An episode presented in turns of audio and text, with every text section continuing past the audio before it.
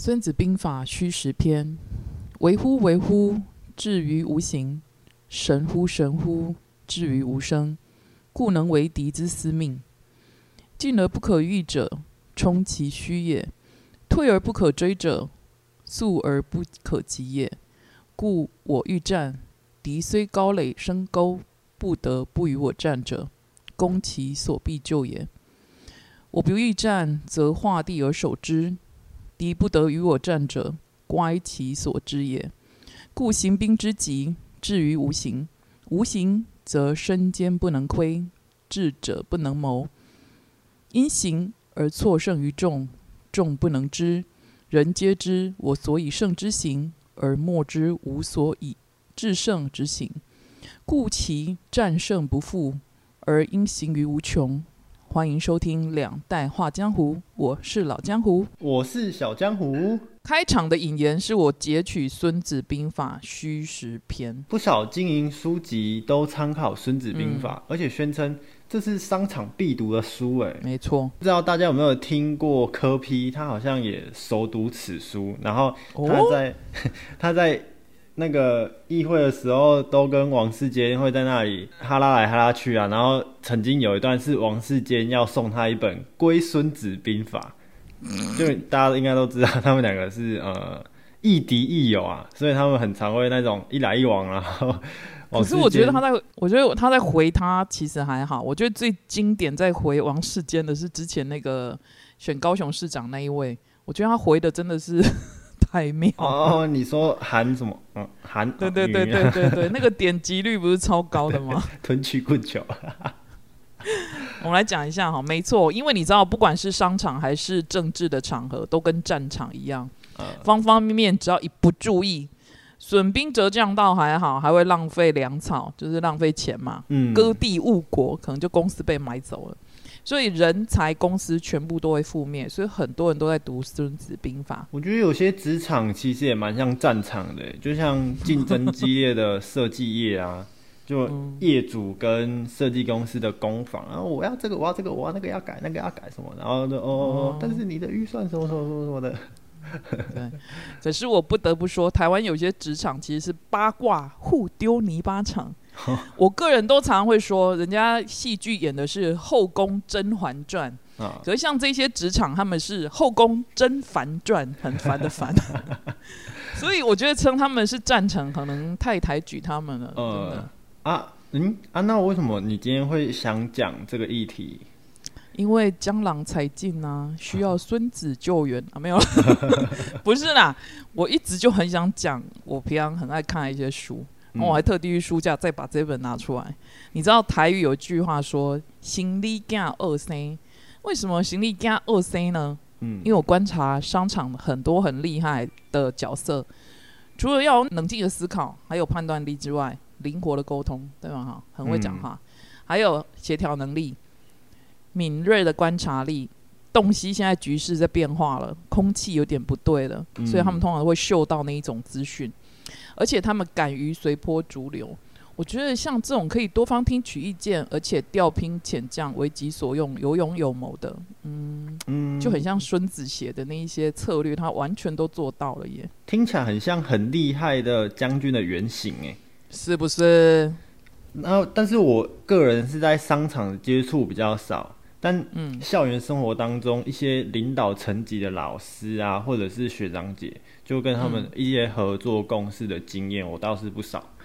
呃，你说的这种人才，到目前为止，我认为是还没有出现在我的校园生活当中过。例如说，可能一些很有能力、很有才华的人啊，但是他们就是会听不下别人的意见，跟他们公司就会有点想要摆烂，因为就。你提什么意见，他就就很有很多很难解决的事情，到最后就会想要摆烂，然后就好好都给他做这样。然后有些是很有领导能力，但是他其实就是把工作派下去而已，然后也不会统整，然后东西做出来就是一个字乱。然后有些有能力，但是又会统整，就是前面讲到的两个例子，他们都可以，可以说接近是完美的 boss。但个性却很白目，个性很差，就败在做人这一关。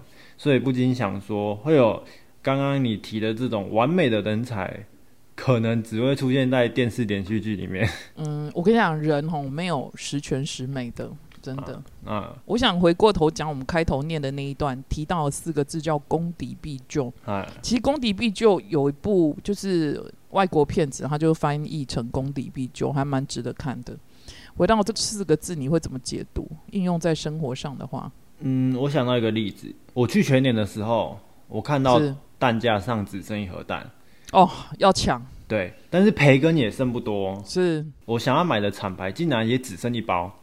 然后更悲剧的，更悲剧的是，在我面前已经有一个人要伸手去拿那包培根，那包我要买的培根，所以我只好使出这招，攻敌必救。我冲过去假装要拿那盒鸡蛋，那个人就下意识的要跟我抢那盒蛋。我趁这个时候一个转身拿走那包培根，那个人傻眼大概十秒，但我已经去结账了。哎，这个啊，讲白话一点就是，他要拿刀攻击你的手脚，但你却一剑想要刺穿他的心脏，他不得不放弃他的攻击来防守，或是说他不得不防守啊，因为他已经立于必败之地。哎，你刚才讲这个，我有遇过类似的。哎，我在全年结账的时候，我拿来拿了一罐大蒜油在结账。就是我可能那个小姐那边逼逼逼，快要到大蒜油了。我后面有一个阿桑，他跟我说：“啊啊，你有快点，油我不快掉。”然后小姐跑去帮他找，只剩下那一罐，嗯你知道吗？我让给他。阿桑好开心。对，是哦。哇，你是攻击他的心呐！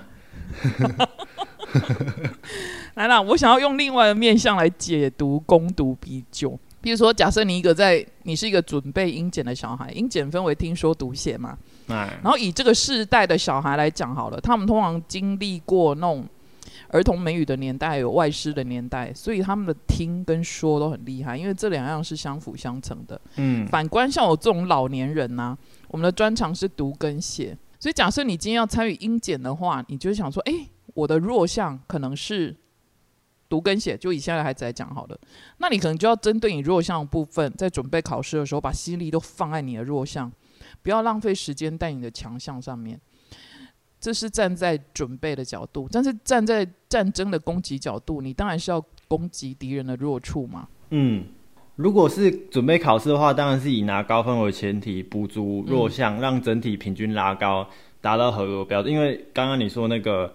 英检我也是经历过呃千千百百次，他那个他那个会有 他会有每一科你每一科你至少要几分以上才会合格嘛，然后他加总又要有一个平均是要几分以上，但是在生活上的应用，我认为还是听跟说是主流，因为只要听听得懂跟能够回答沟通，我认为是非常了不起，这个也是在生活应用上比较。呃，常用的就是听得懂跟会说，所以可以更加强这一块。毕竟我们不是出生英语系的国家，然后母语也不是英语啊，所以让自己的强项更强，我觉得是蛮合理的。我把这一块既然提到，我把它讲得更清楚，好不好？好。我们以听跟说来讲好了。为什么听好的人说也会好？有没有思考一件事？这是一个理论，它叫做母语学习法。就像小时候我们在学台语，我们现在听阿公阿妈说，听久了我们就会说了。所以我说听跟说是相辅相成，然后读跟写也是。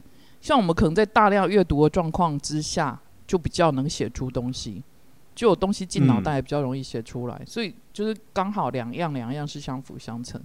然后另外准备英检其实有方式的，说真的，真的准备考试应该都有方式的。只是我，我就是那一个不知道方式的人。别这么说，来，接下来我们再我们再来论行兵之急，至于无形，你怎么解读呢？哦，这个我还特别去查了一下，然后再自己理解一下。我的解释是。操作兵马粮草，就是可能有很常，大家说什么兵马未到，粮草先行嘛，就是大厨啊跟那些食材沙朗牛排要先送达战场，这样这样将军跟那个阿兵哥们到战场才有东西可以吃嘛。所以你会你懂得操作这些大厨啊沙朗牛排跟这些将军阿兵哥们。到了一个极致的时候，就会让敌人们完全看不出到底你是用了哪招，好，你到底是让他们同时抵达，还是你叫大厨先去料理沙朗牛排，阿兵哥先吃，还是怎样？就你让敌人看不出这个布局是怎么布局，就有布局跟没布局一样，让敌人看不出来，哎，到底要怎么进攻或怎么防守？就他们在吃板德这样子。